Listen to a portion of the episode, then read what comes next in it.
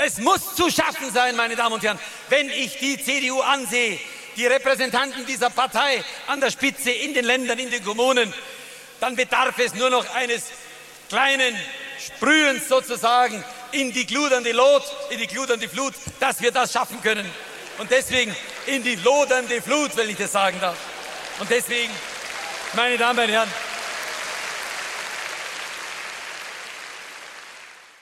Durch Deutschland muss ein Ruck gehen. Wir müssen Abschied nehmen von liebgewordenen Besitzständen. Herzlich willkommen zu dem dritten Datenkanal. Wir sitzen heute hier in trauter Runde zusammen mit Jens Kubizil. Ja, Jörg Sommer. Ich bin nicht der Gast, aber ich bin dabei. Genau. Und unser Gast ist Martin Hase oder Maha. Äh, ja, freue mich, dass ich hier sein kann. Leider ist irgendwas nicht in Ordnung mit, der, mit, dem, mit den Kopfhörern. Ich höre äh, Jens sehr laut und ah, jetzt. Ah, jetzt haben ich wir höre Jens sehr laut und ich habe vorhin die Intros sehr laut gehört und jetzt höre ich auch mich laut. Gut. Okay, aber dich habe ich noch ähm, nicht gehört. Aber Warte mal, ja. Probieren wir nochmal. Jörg, jetzt darfst du nochmal sagen. Darf, Ah, ah, jetzt dieses Mal haben bin ich dabei. Okay. Aha, sehr schön. okay. Ja. Also, dann können wir quasi nochmal anfangen und sagen, dass also der Jens, Jörg und äh, Martin Hase, den haben wir jetzt zuerst gehört, hier dabei sind. Und das Thema unserer heutigen Sendung äh, soll ein bisschen die Sprachkultur sein. Und ja, die Idee war halt so, dass die zwei Redner, die äh, hier ausgesucht wurden, so ein paar Kontrapunkte setzen. Also der Herr Stolper, der ist ja wohl bekannt mit diversen sprachlichen Ausfällen, kann man sagen. Und ja, ich habe lange überlegt und gesucht nach einer vergleichsweise guten Rede. Wenn ich dich gefragt hätte, Martin, wärst du wahrscheinlich sofort auf irgendwas äh, Gutes auch gekommen. Gute Reden. Ja. Gute Reden, ja, historische Reden. Also ich finde die Rede, ich bin ein Berliner, ist geradezu vorbildlich. Das ist so richtig nach den rhetorischen Modellen gemacht, finde ich ganz großartig. Kann man immer wieder hören, man ist immer wieder begeistert.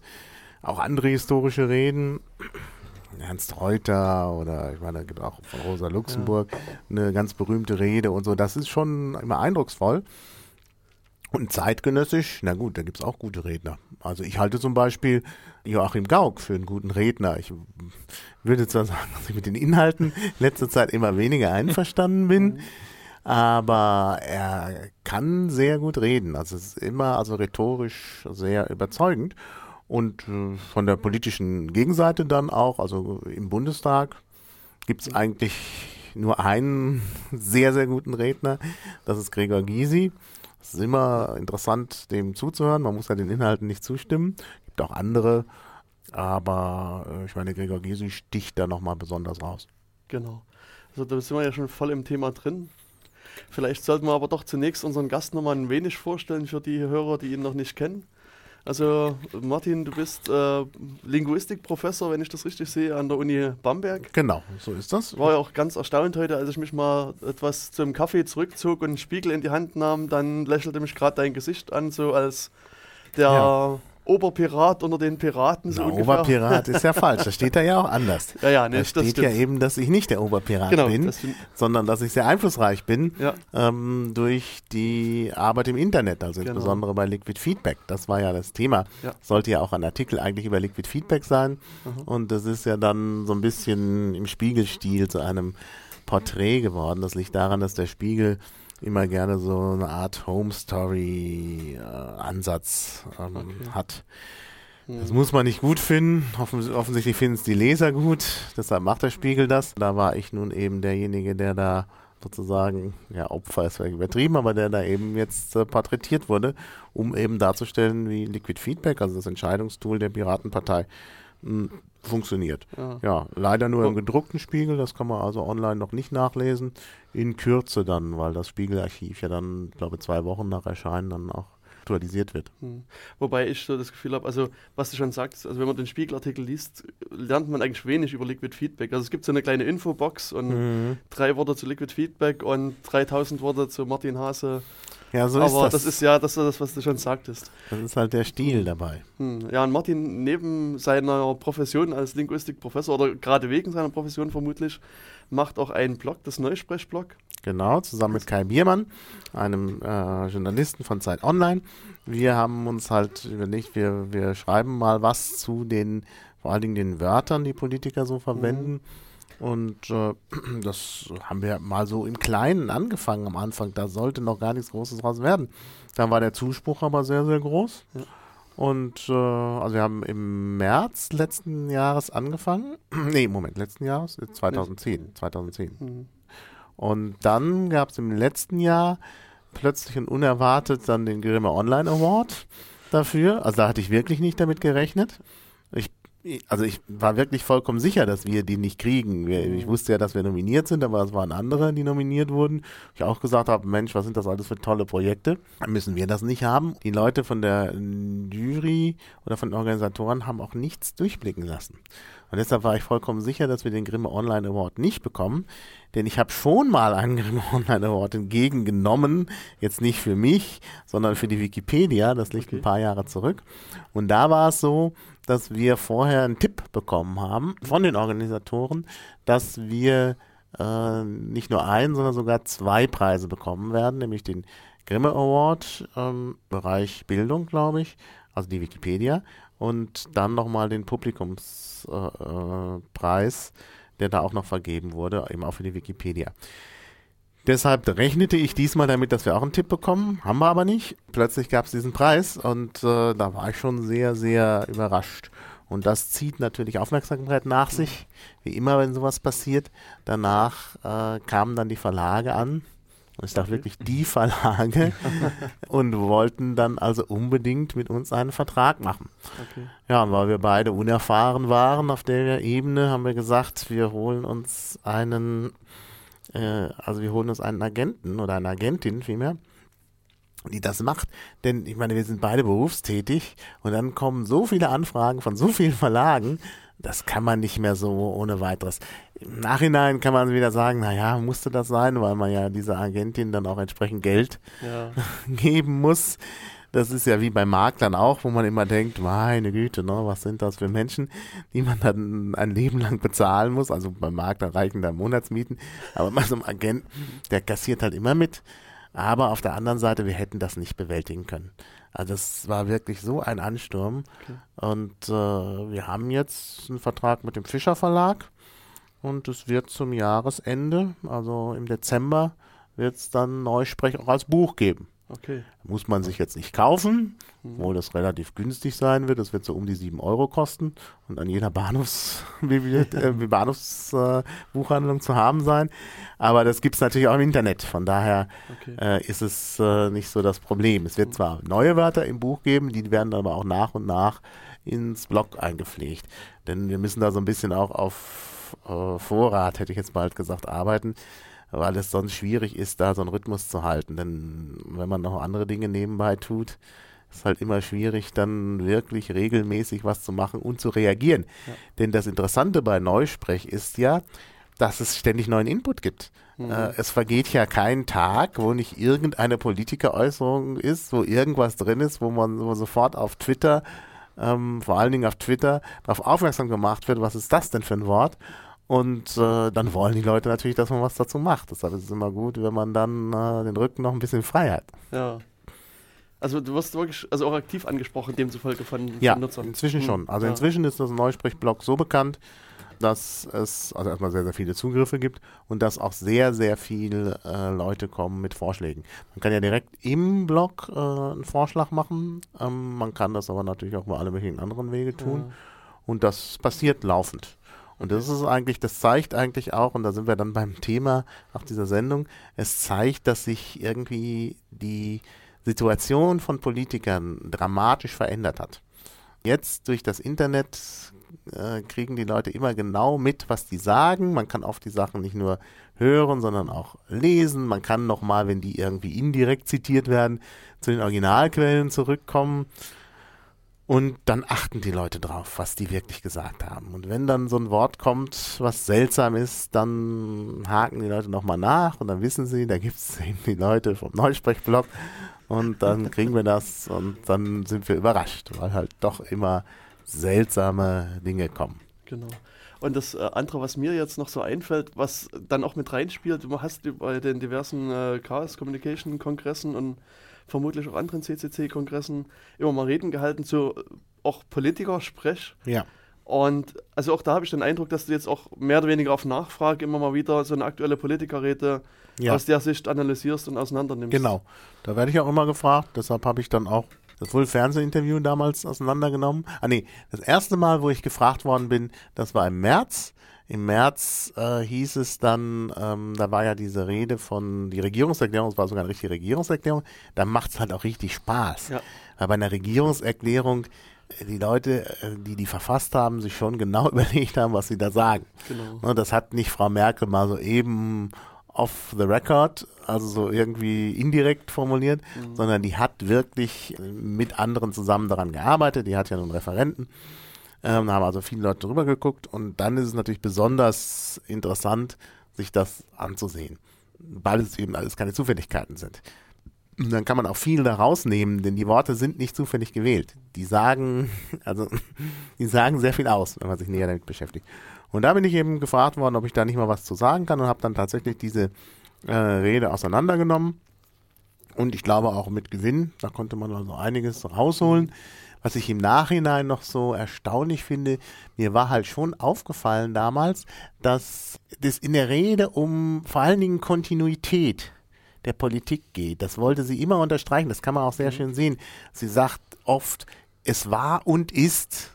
Oder es ist und war, also immer so, ne, also das, das will also unterstreichen, es gibt eine, dass es eine Kontinuität gibt ihrer Politik.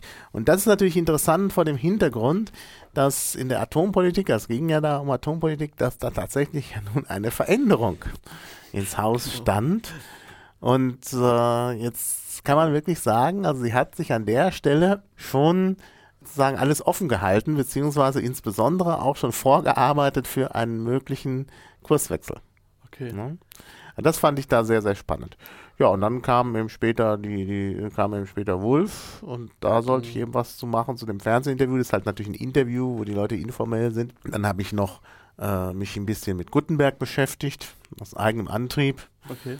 Ähm, da bin ich jetzt nicht so drauf hingewiesen worden, aber das war mir halt ein Anliegen, weil ich halt als Universitätsangehöriger eben auch so eine gewisse, ja, das ist mir halt sehr nahe gegangen, Mhm, diese ganze mhm. Plagiatsgeschichte und dann, dass immer noch äh, er sich da rauswindet und das wollte ich mir dann doch näher anschauen. Das ist natürlich auch ein Interview. Ja, und zum Schluss dann, äh, das wollte ich eigentlich nicht mehr machen, die Rücktrittsrede von Wulff. Äh, da war aber der Druck dann so groß, also ich hab so, auf so vielen Kanälen kamen die Leute, ich müsste was dazu sagen. Gut, habe ich mir auch näher angeschaut und war dann auch interessanter, als ich dachte, was natürlich wiederum daran lag, dass äh, diese Rede wohl überlegt war. Ist immer ein Vorteil, weil man dann eben tatsächlich, äh, dann ist, dann bringt es auch äh, Dinge an den Tag. Das ist ja dieser berühmte, das berühmte Zitat, was wir in unserem Blog haben. Sprache bringt es an den Tag. Ein Zitat von Viktor Klemperer, einem Sprachwissenschaftler, Romanisten, der halt über die Sprache des Nationalsozialismus geschrieben hat. Und äh, ja, und es ist eben was dran. Wenn Leute sich genau überlegen, was sie sagen, dann nehmen sie eben kein zufälliges Wort. Und dann kann man sich die Formulierung anschauen und findet auf jeden Fall irgendwas, was sie eigentlich sagen wollen oder was sie vermeiden wollen zu sagen oder wie auch immer, Ja. weil eben dann seltsame Formulierungen auftreten. Also ein einfaches Beispiel, wenn eben Gutenberg über seine ähm, äh, seine Dissertation sagt, und das war jetzt nicht im Interview, sondern das war seine offizielle abgelesene Erklärung, meine von mir verfasste Dissertation, dann wird daran deutlich, dass es irgendwie ein Problem gibt. Ja, ja, Ne? genau. Denn man sagt meine Dissertation oder die von mir verfasste, aber nicht meine von mir verfasste Ja. Dissertation. Das ist irgendwie doppelt. Also man nennt das in der Rhetorik Hendia Dioin, also eins durch zwei auf Griechisch. Und wenn sowas verwendet wird, dann ist immer was Seltsames. Im, also da ist, ist was zu entdecken. Genau. Also ich fand das auch interessant, gerade an dem Beispiel Gutenberg, der, ähm, also sein Nachfolger an der Uni, jetzt fällt mir der Name noch nicht ein. Ähm, Nicht sein Nachfolger. Der Also Nachfolger der- von seinem der- Doktorvater. ja, Lepsius heißt ja, genau, der Oliver, genau, Oliver Lepsius. er. Mhm. Der hat ein Buch gemacht, Selbstinszenierung als Beruf. Ja. Und da gibt es auch diverse äh, Linguisten und noch ganz andere äh, Wissenschaftler, die äh, verschiedene Aspekte halt von Gutenberg beleuchten und unter anderem halt auch die Linguisten, die nochmal die Abschiedsrede quasi Wort für Wort oder Satz für Satz auseinandernehmen. Das fand ich auch sehr, sehr Ja. interessant. Ja, nee, das ist sehr interessant. Also gerade bei Gutenberg ist es sehr interessant, auch mit diesen aberwitzigen Passivkonstruktionen. Ich habe nicht bewusst, also nein, es, es wurde nicht, es wurde zu keinem Zeitpunkt bewusst getäuscht.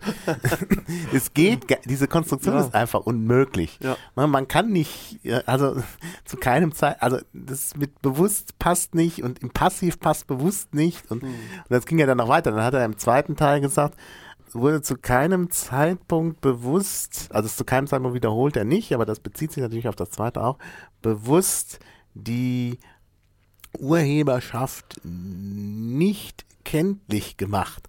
Also diese, dieses Verdrehte da mit dieser doppelten Verleihung, es wurde zu keinem Zeitpunkt die Urheberschaft, Ja, ja. also bewusst die Urheberschaft nicht kenntlich gemacht. Das, das klagt doch an. ne? Genau. Also eine bessere Anklage kann es ja gar nicht geben. Aber bevor wir jetzt ein bisschen tiefer in die Sprachkultur einsteigen, ähm, würde ich gerne ein bisschen Musik spielen und uns eine kleine Pause verschaffen und mir wieder ein paar Worte einflößen. Ihr hört, der Jörg hat diesmal was rausgesucht. Ich kann hier nur ablesen, weiß gar nicht, was es ist. Die, ich vermute, die Gruppe heißt Velos und der Titel dazu heißt Boom Boom Beckett oder umgekehrt. Also das werden wir dann äh, später nochmal genau ähm, aufklären. Ja, und mittlerweile kann ich das auch genau sagen. Also unsere Gruppe heißt äh, Boom Boom Beckett und die, das Album heißt Velos. Das ist also die korrekte Variante. Velo wahrscheinlich. Oder Velo, Das ist wahrscheinlich okay. französisch. Denke ich mal. Also, Okay. ohne es genau zu wissen. okay, also da bist du der Experte, da kann ich äh, weniger dazu sagen. Ja, müsste man wahrscheinlich auch die Band selbst fragen, was sie, äh, was deren Intention war bei der Wahl des Titels. Mhm. Ja, wir hatten jetzt schon etliches über die Sprachkultur der heutigen Zeit gehört und der Titel der Sendung war ja mit eben Sprachkultur im 21. Jahrhundert. Der Gedanke also, wie unterscheidet sich denn die Sprache der heutigen Zeit von der Sprache der vergangenen Jahre, der Jahr, vergangenen Jahrhunderte? Also haben wir in dem Sinne, ich weiß nicht, ich, wir hatten jetzt gerade die politischen Redner und sowas, hatten wir in den 50er Jahren zum Beispiel mit Adenauer oder sowas bessere Redner? Waren die Reden anspruchsvoller? Ja, es gab natürlich, äh, also es war natürlich immer gemischt. Also äh, das kann man so pauschal nicht sagen. Also ich glaube, dass äh, also es gab sicherlich in der Zeit auch einige sehr gute Redner. Vielleicht dann auch sogar mehr gute Redner als jetzt, aber es gab auch viele schlechte Redner. Also wenn man mal Mhm. so Bundestagaufnahmen aus der Zeit sich anschaut, dann war das noch nicht so, dass man jetzt mal auf alles komplett zugreifen kann, so wie man das heute machen kann. Also viele Hinterbänkler sieht man dann vielleicht gar nicht, aber das war dann auch alles nur, ähm, ja, man sieht, die haben auch nur mit Wasser gekocht. Also ich glaube nicht, dass es da äh, so qualitativ eine Veränderung gibt. Es gibt schon aber eine Veränderung bei den Stilmitteln. Das ist ganz deutlich. Wir haben äh, eine ganz starke Orientierung in Deutschland, glaube ich, erst so ja, seit den 80ern oder seit den 90ern, das weiß ich nicht genau. In Deutschland kommt es ein bisschen spät. Das hängt vielleicht dann auch damit zusammen, dass wir dann eben auch noch dann in den 90ern mit der, mit der politischen Wende nochmal was zu tun hatten, dass, äh, dass dann eben solche äh, sehr populären ähm, Reden gehalten werden, so seit den 90ern, äh, also oft mit Fußballmetaphern und so. Und das hat man früher nicht gehabt. Also das lag vielleicht eben auch tatsächlich noch so am Kalten Krieg oder so, dass das für zu unseriös galt oder so. Aber das mit den Fußballmetaphern gibt es in anderen Ländern schon früher. Also in Italien ist es ganz deutlich verbunden mit Berlusconi.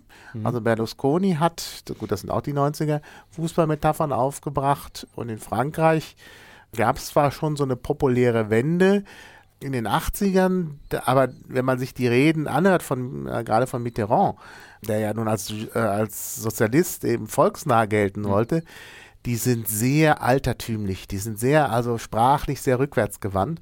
Und dann eben jetzt sozusagen die neuen Konservativen, so wie Sarkozy und so, die bringen dann tatsächlich auch wieder diese populären Metaphern, also insbesondere Fußball ist so eine ganz, äh, spielt eine ganz wichtige Rolle. Das kennen wir aus Deutschland äh, eben auch, wenn dann irgendwie vom Spielführer die Rede ist, der Parteivorsitzende ist der Spielführer und so und dann, also all solche Fußball-Sachen tauchen auf und das ist halt irgendwie so eine ganz neue Tendenz und das hat man überhaupt nicht in der, äh, also in der Zeit vorher.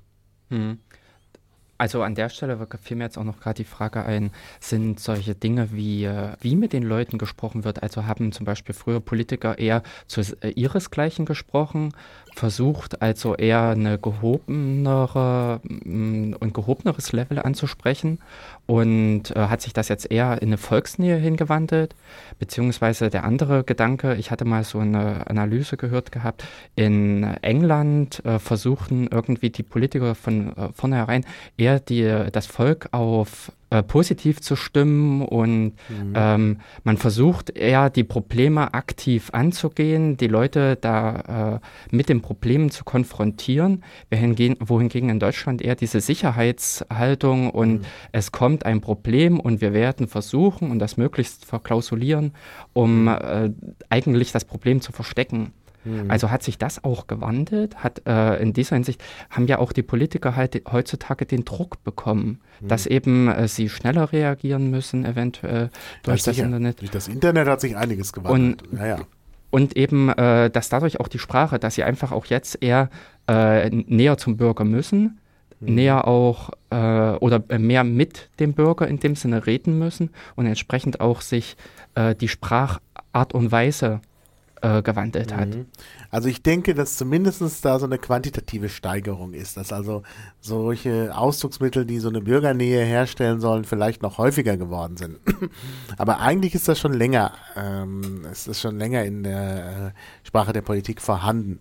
Also dieser Wunsch, dass man seine Politik und eben auch unattraktive Maßnahmen und so mhm. äh, Einschränkungen genau. äh, von Bürgerrechten, ähm, gerade der Bereich innere Sicherheit, das ist immer unattraktiv äh, dass, äh, dass man das gut verkaufen will, ähm, und zwar verkaufen, das ist natürlich jetzt eine Metapher, aber eine, die jetzt, die ich hier auch bewusst gewählt habe, ähm, das ist schon eine ältere Tendenz.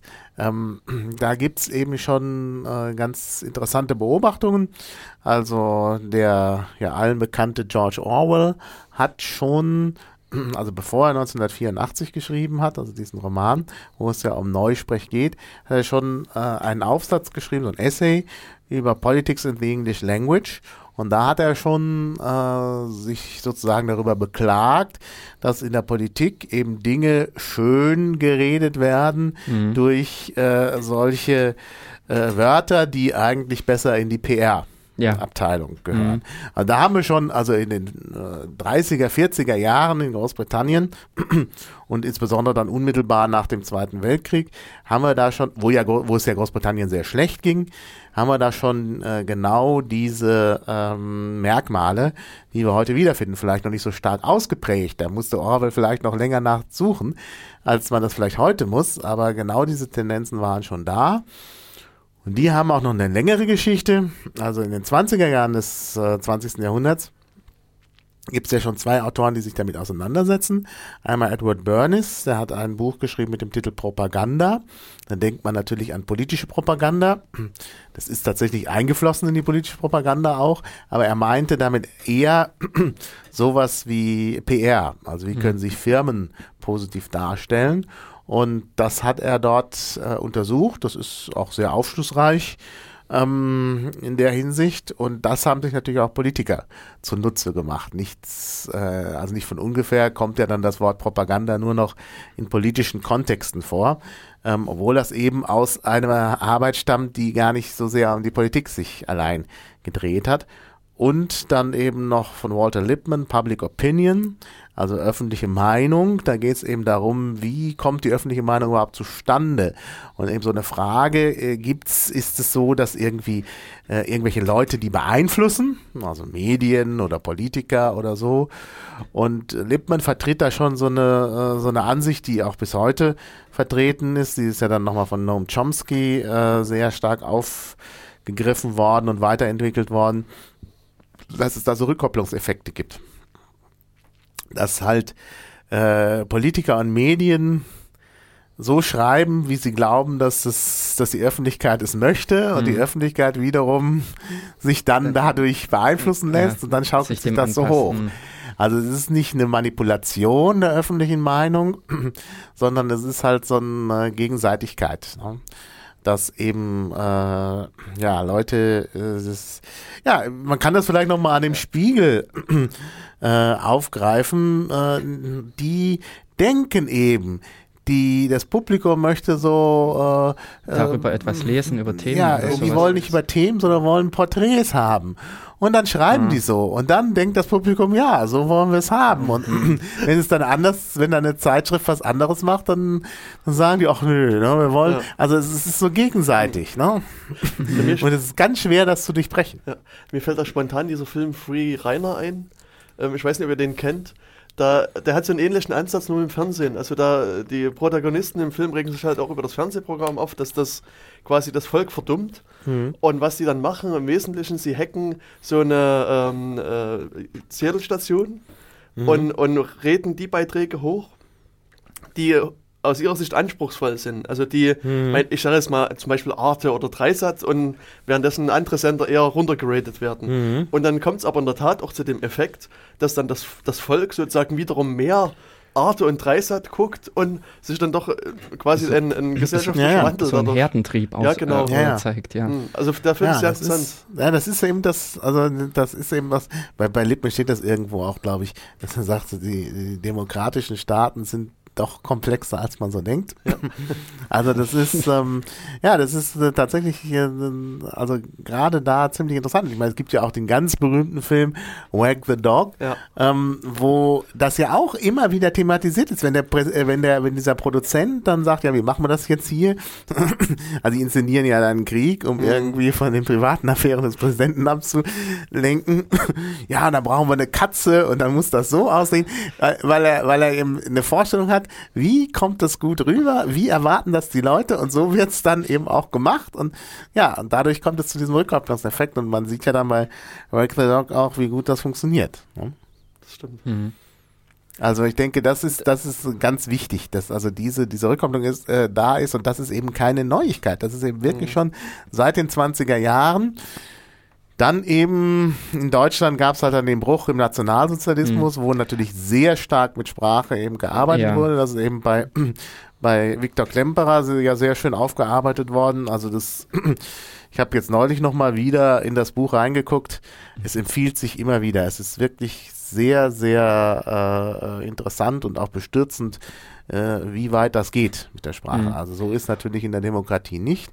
Aber die Dinge setzen sich halt fort und wir haben heute äh, die gleichen Tendenzen, äh, die wir eben schon in den 20er Jahren hatten.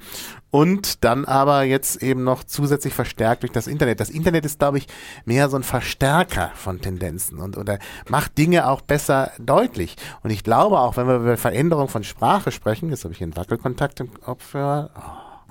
Ähm, wenn wir von Veränderung von Sprache sprechen, dann ähm, äh, ist äh, dann äh, darf man nicht vergessen, dass durch das Internet äh, auch sehr viel mehr, äh, ja, nicht nur mehr Aufmerksamkeit auf Sprache gezogen wird, sondern die Leute schreiben ja mehr auch als früher. Ja, und es wird also halt unheimlich viel Text produziert. Mhm. Und ich denke, von daher muss man jetzt nicht immer den Untergang des Abendlandes herbeireden. Ich mhm. glaube eher, dass sich alles verbessert dadurch. Ja.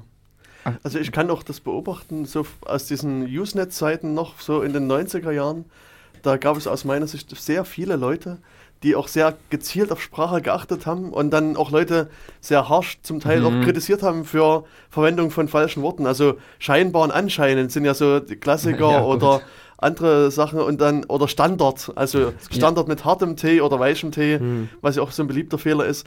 Und also da in dieser Szene, sage ich mal, wurde ja auch sehr stark schon auf Sprache und auf, auf korrekte Aussprache geachtet. Mhm. mhm. Und also das nur so als, als Nebeneffekt. Und was mir aber so auch bei der, beim Nachdenken über die Sendung einfiel, dass Sprache aus meiner Sicht ja nichts Statisches ist. Also das ist, also die Sprache ist ja jetzt nie fest, aus meiner mhm. Sicht zumindest, und, und, für die nächsten 100 Jahre, sondern wenn ich zum Teil also Papers lese von vor 100 Jahren, also mein Bereich eher mhm. Mathematik, ähm, dann sind zum Teil die Worte anders, also wird mhm. mit anderen Worten gearbeitet, wird anders geschrieben und bei Älteren ist auch mein Eindruck auch, dass auch die Grammatik sich weiterentwickelt und insofern Ja, ja. Würde würd ich denken, dass das halt hier auch Ja, natürlich. Die, also Sprache ändert sich jederzeit und, und natürlich auch jetzt.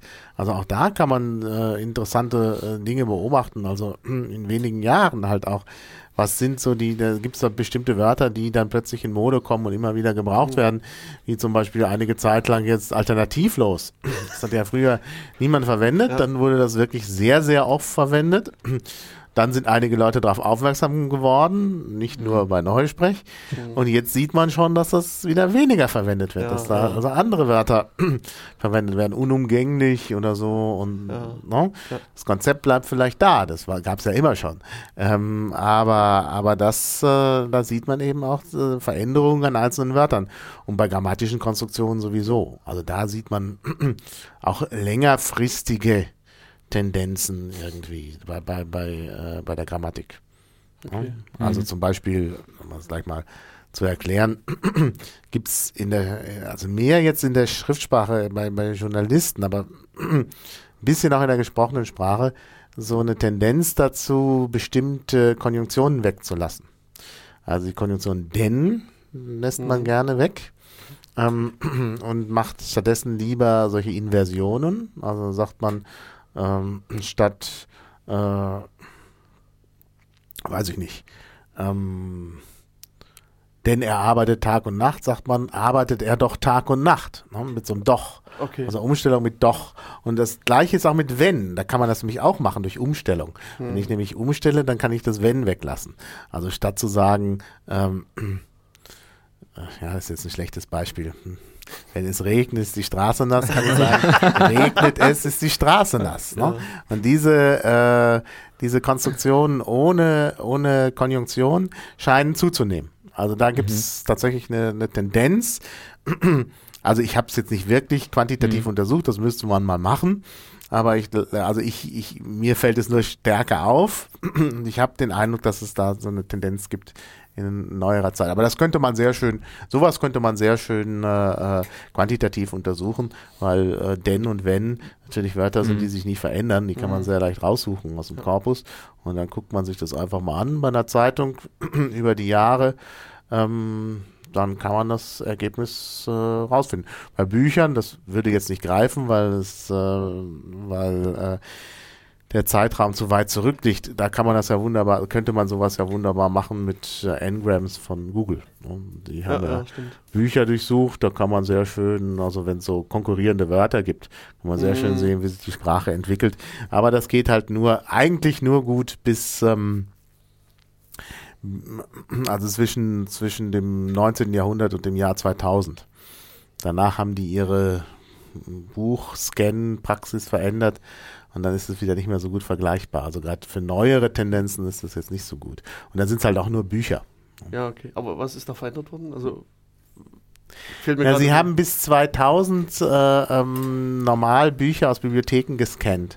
Ja. Und ab 2004, aber es geht ja dann auch immer ein bisschen rückwirkend, glaube ich, haben sie direkt von Verlagen Bücher Ach so, elektronisch als PDF oder ja, was auch genau, immer bekommen. Ah, okay. Und das ist natürlich dann, äh, dann ist, ist die Quelle eine andere, als wenn man halt äh, äh, die Library of Congress äh, aufarbeitet oder Mhm. so.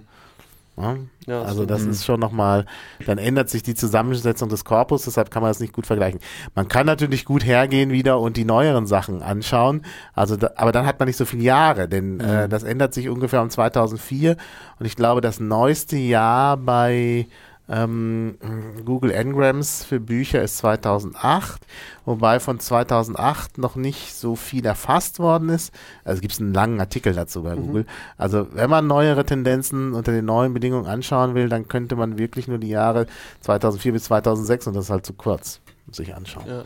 Aber das kommt ja alles noch. Und vor allen Dingen hoffe ich ja sehr, dass sie diese Art der Analyse auch noch ausweiten. Ne, Es gibt ja schon Google Trends und so, aber Ja. dass, sie, dass sie dann auch hergehen und machen diese Ngram-Analyse vielleicht mal mit Zeitschriften. Ne, Okay. Das Mhm. wäre nochmal eine schöne Erweiterung. Na, Ich hatte, ähm, also auf der ähm, Herfahrt beziehungsweise auf dem Herlauf haben wir uns auch kurz mit jemandem noch über die Computerlinguistik unterhalten. Also Mhm. hier in Jena gibt es ja auch einen Zweig, der Computerlinguistik betreibt und die arbeiten halt auf Corpora von Reuters, glaube ich, und Hm. äh, irgendeiner anderen großen Zeitung und machen halt auch diverse Analysen, aber Ja, Ähm, da. Ja, das ist eigentlich ein sehr vielversprechender Zweig der Computerlinguistik, wenn man solche Analysen macht. Ähm, aber das ist eigentlich ja für viele Computerlinguisten ein Nebenkriegsschauplatz. Die Aha. sagen ja sogar, das ist keine richtige Computerlinguistik, sondern irgendwie sowas wie Computerphilologie, weil die eigentlich richtigen Computerlinguisten, also wird, also ich gebe jetzt wieder, was ich so gehört habe. Ich war ja mal auch in der Computerlinguistik unterwegs vor längerer Zeit. Und da hieß es immer, das Richtige ist äh, Sprachsynthese und Sprachanalyse, also im Sinne von Parsing. Ne? Okay. Mhm. Und ähm, also syntaktische Analyse und so und dann eben Sprachverstehen. Ne? Der Computer soll Sprache verstehen und Sprache generieren. Und das ist natürlich eine andere, eine andere Herausforderung, als jetzt äh, Texte zu durchsuchen. Ne? Ja, das stimmt. Mhm. In dem Sinne ein einfaches Histogramm über die Texte. Ja, ja. ja. Ja. Na, ich weiß nur, dass da irgendwie. Äh ja, es ist nicht so einfach. Von daher ja. ist es, ist schon, es ist schon gut, wenn sich Leute damit beschäftigen. Und ich ja. glaube auch, dass das wichtig ist und dass man es durchaus auch als Computerlinguistik bezeichnen kann. Obwohl natürlich heute die Verwendung eines Computers sowas Normales ist und alle, also wer philologisch arbeitet, nutzt natürlich einen Computer. Also es gibt niemanden mehr, der sich mit Texten ohne Computer beschäftigt. Also diese alte Herangehensweise aus dem 19. und, und des ersten Hälfte des 20. Jahrhunderts, dass man da einen Text in äh, umsetzt in irgendwelche äh, Zettel und dann die Zettel umsortiert, das mhm. macht ja keiner mehr. Ja. ja. Also Maha kämpft immer noch so ein bisschen mit seinem Kopfhörer. Ja, das ist Deswegen, ganz furchtbar. Ich habe ja plötzlich auf ja. der einen Seite wegen des Kabels hier ein, ein ähm, Wackelkontakt. Das heißt, es fällt immer mal der Kopfhörer auf der linken Seite aus mhm. und das ist halt total nervig. Ja. Deswegen würde ich sagen, wir schicken euch äh, ein bisschen in die Wüste. Also Jörg hat hier den äh, Janus Wüstenritt herausgesucht von einer Gruppe namens Melophon und in der Zwischenzeit versuchen wir das Problem einfach ja. mal zu beheben. So, und damit sind wir wieder zurück aus der Musikpause. Und ähm, es geht auch jetzt schon in die letzte Viertelstunde. Das heißt, wir haben nicht mehr allzu viel mhm. Zeit. Ja, ähm, Sprachkultur, ähm, genau. Wir hatten jetzt schon die technischen, äh, also so in die Richtung Technik und alles, äh, ein bisschen, was halt die Änderungen alle gebracht haben. Ähm, ein Gedanke, der mir vorhin auch bei der äh, ganzen so Analyse von Sprache und sowas kam, inwieweit lassen sich eigentlich Herkünfte erkennen? Sprich, ist es möglich in der Politik zum Beispiel herauszufinden, dass eine ein Politiker oder sowas beeinflusst wurde von Firma XY. Dass man zum Beispiel sehr dann ähm, ich sage jetzt mal, merkt, dass ein Politiker äh, Floskeln verwendet oder sowas, die eigentlich eher aus einem äh, technischen Bereich oder zum Beispiel aus dem, äh, also aus einem Fachbereich kommen. Ist sowas zum Beispiel auffällig? Könnte man darüber zum Beispiel solche Sachen wie, äh, also aufdecken, dass man äh, sieht, äh, der Politiker oder seine Ideen, seine neuen Gedanken plötzlich kommen eigentlich dorthin? Ja, sicher, sicher kann man das machen. Also wenn man also, einen Text hat von dieser Firma, von dieser Lobbyorganisation, genau, dann könnte man gucken, inwieweit äh, sich eben äh, Formulierungen, die sich dort finden, da wiederfinden. Also es also gibt ein paar schöne. Sind dir schon mal solche krassen Sachen aufgefallen? Ein paar Sachen, die, die wirklich deutlich sind. Also eine Sache war die Geschichte mit den Studienbeiträgen statt mhm. Studiengebühren. betrifft euch hier natürlich nicht, aber in Bayern und in Niedersachsen gibt es die ja noch. Und es gab ein Papier von der Bertelsmann Stiftung. In diesem Papier, wir haben das dann gefunden bei den Recherchen nach dem Wort Studienbeiträge, ähm, wird äh, klargelegt, dass man doch nicht Studiengebühren sagen sollte, sondern Studienbeiträge. Und ähm, dieses Papier ähm, äh, danach wurde es tatsächlich so gesagt. Also man merkt also, dass das Einfluss gehabt hat. Mhm. Und dass also hier Leute diese das Papier von dem CHE war das, glaube ich, ähm, wir haben es auch im Blog verlinkt, tatsächlich dann äh, gelesen hatten und dann eben umgestiegen sind auf die andere Terminologie. Jetzt werden wieder, wenn wir irgendwelche Kommentare, Kommentarfunktion haben, werden wieder alle Leute, werden sich wieder Leute zu Wort melden und sagen, ja, das sei aber juristisch richtig, dass das Beiträge sind und nicht Gebühren, weil ja. man für Gebühren immer eine Gegenleistung bekommt und für Beiträge nicht. Ja, ähm, hm, das ist aber eigentlich immer noch haarspalterisch. Denn natürlich äh, kann man es Studiengebühren nee, äh, nennen, denn es gibt ja eine Gegenleistung, nämlich den Studienplatz.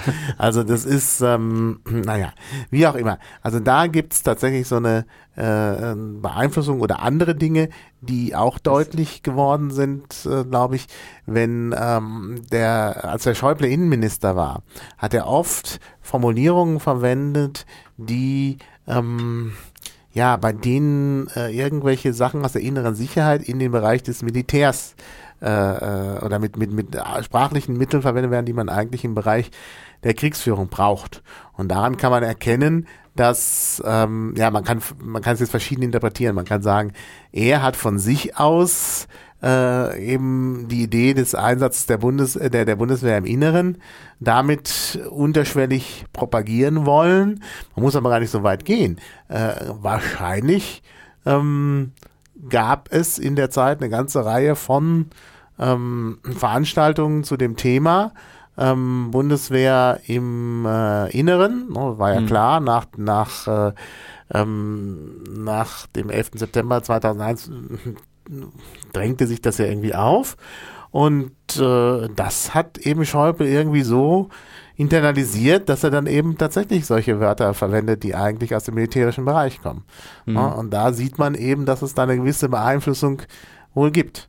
Das kann man natürlich jetzt alles noch, äh, noch schöner also aufarbeiten, indem man eben tatsächlich guckt, äh, das wird man auch können. Im Moment ist es halt noch ein bisschen schwierig, weil ja die Politiker sich dann immer über irgendwelche äh, Papierquellen ähm, ja ihr, ihr Basiswissen holen und äh, je mehr von diesen äh, von diesen Quellen auch im Netz verfügbar ist, mhm. kann man viel viel leichter gucken, inwiefern decken sich die Aussagen eines Politikers mit irgendwelchen Schriftstücken von Lobbyisten. Das, das wird in Zukunft noch sehr, sehr spannend werden. Das geht im Moment noch nicht so, weil diese Lobbyorganisationen dann eben irgendwelche Handreichungen machen, die es dann eben nur auf Papier gibt. Nur eben bei der Bertelsmann Stiftung war das mal so, dass man das plötzlich auch im Netz fand. Mhm. und ich denke, diese, diese Tagungen, zur, zur, ähm, zur Bekämpfung von Terrorismus und Sicherheit und so, die waren eben vor allen Dingen dann im, am Anfang des äh, äh, Jahrtausends noch, also in den Nullerjahren noch vor allen Dingen auf Papier und sind dann nicht ins Netz geflossen. Mhm,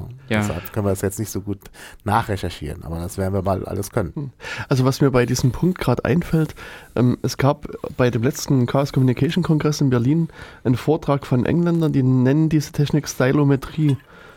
Ich weiß nicht, gibt's, also ja, ja. wie heißt es im Deutschen und, und gibt es da ähnliche Forschung? Also was Sie versuchen da zu machen mit mhm. dieser Forschung ist sozusagen äh, Schriftstücke zu de-anonymisieren. Also letztlich, man hat ja. einen unbekannten Autor und anhand des Schriftstiles, verhinderter Wörter, Rechtschreibung etc. versucht mhm. man quasi den Autor wieder zu erkennen. Ja, ja. Also Stilkunde, das, das gibt's, das okay. gibt's auch in, in Deutschland, das gab es auch sogar schon in der Vor-Computerzeit, aber natürlich jetzt mehr und mehr. Ähm, gibt es aus der Kriminalistik schon sehr, sehr lange. Also es gibt ein paar schöne Bücher äh, zur ähm, forensischen Linguistik, also auf Englisch, wenn man da mal sucht, Forensic Linguistics, gibt's, ich habe jetzt den Namen des Autors vergessen, mhm.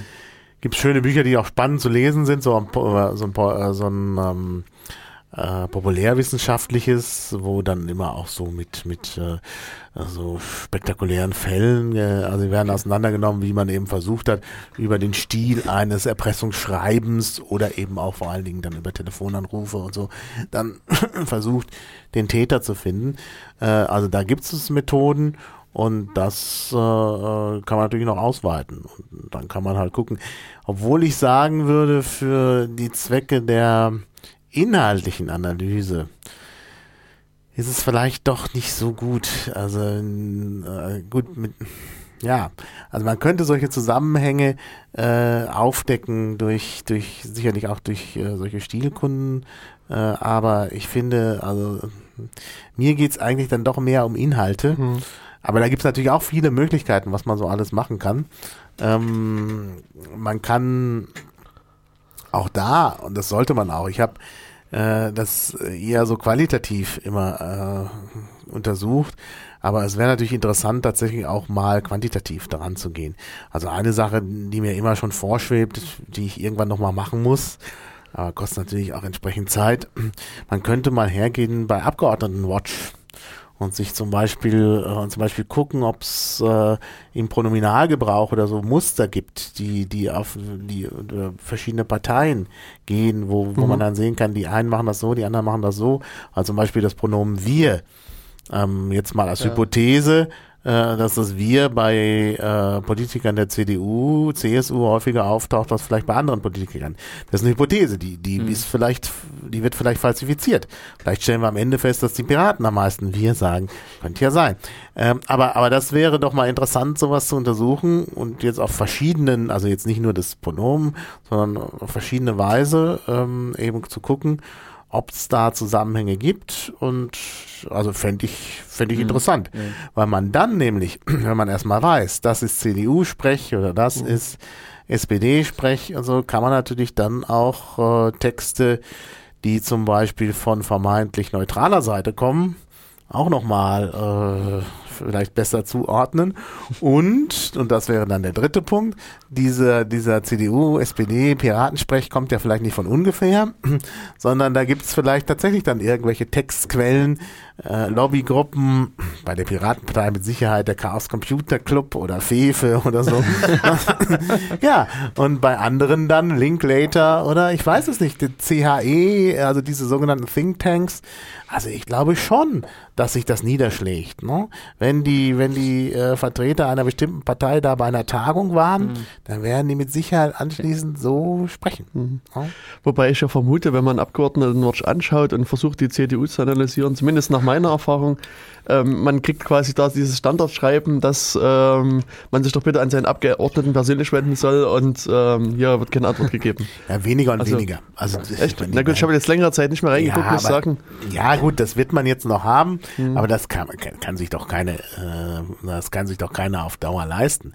Weil gut, hm. wenn die CDU sich das, wenn sich die CDU-Abgeordneten das noch längere Zeit leisten, dann werden sie irgendwann das Nachsehen haben, weil sie keiner mehr wählen. genau. Ja, ich meine, ist doch so. Ja. Wenn ich da immer abgespeist werde mit solchen Sprüchen, äh, ich meine, die speisen ja jetzt nicht nur irgendwelche Leute ab, die sie nie wieder wählen, äh, die sie sowieso nie wählen, mhm. sondern die, also ich meine, das kann doch nicht, das sind, bei Abgeordneten Watch sind doch nun alle äh, möglichen Leute mit allen möglichen politischen Richtungen unterwegs.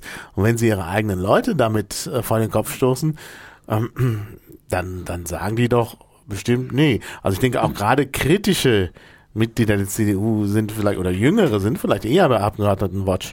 Und wenn denen dann ähm, da komisch äh, Floskeln entgegenschlagen, dann sagen die auch, was, was will ich hier noch? Äh, ja. Also ich würde wirklich sagen, dass man sich das nicht leisten kann auf Dauer, okay. da diese Abspeisung. Hm. Na, also das war halt nur mein Eindruck, den ich am Anfang gewonnen habe, dass also als Abgeordnetenwatch aufkam, waren, war es mhm. insbesondere CDU und SPD, mhm. die das sehr stark durchgezogen haben. Dann fiel die SPD um. Mhm. Dann auch zum Teil die CDU, also dann nivellierte sich das ein und irgendwann mhm. gab es einen Punkt, wo wieder die, also nahezu jeder CDU-Beitrag oder jede CDU-Frage dieser Standardsatz waren. Wie, wie gesagt, seitdem habe ich einfach CDU einfach nicht mehr angeguckt. Also ich müsste mhm. vielleicht wieder mal reinschauen. Mhm. Aber das äh, hast natürlich recht, auf längere Frist. Ähm, ja. die werden da auch geschult. Ich meine, die machen mhm. doch, diese Parteien sind auch dafür da, innerparteilich zu schulen ja. und sonst was. Und dann wird denen gesagt, hier, ist jetzt mal Schluss mit, mit lustig, jetzt macht mal. Ja, genau. Und das, also ganz bestimmt, und ich meine, man sieht's doch, also wie, wie sich dann auch CDU-Mitglieder, also Peter Altmaier ist da ja ganz bekannt, da jetzt bemühen, da ja. im Netz unterwegs zu sein. Und äh, das färbt auch ab. Das macht genau. doch dann mhm. der ja, nächste ja. auch. Mhm. Also. also wir hatten jetzt in Jena vor kurzem den Demokratiekongress 2.0 mhm. der Konrad-Adenauer-Stiftung und da äh, haben sich auch diverse CDU-Abgeordnete da präsentiert.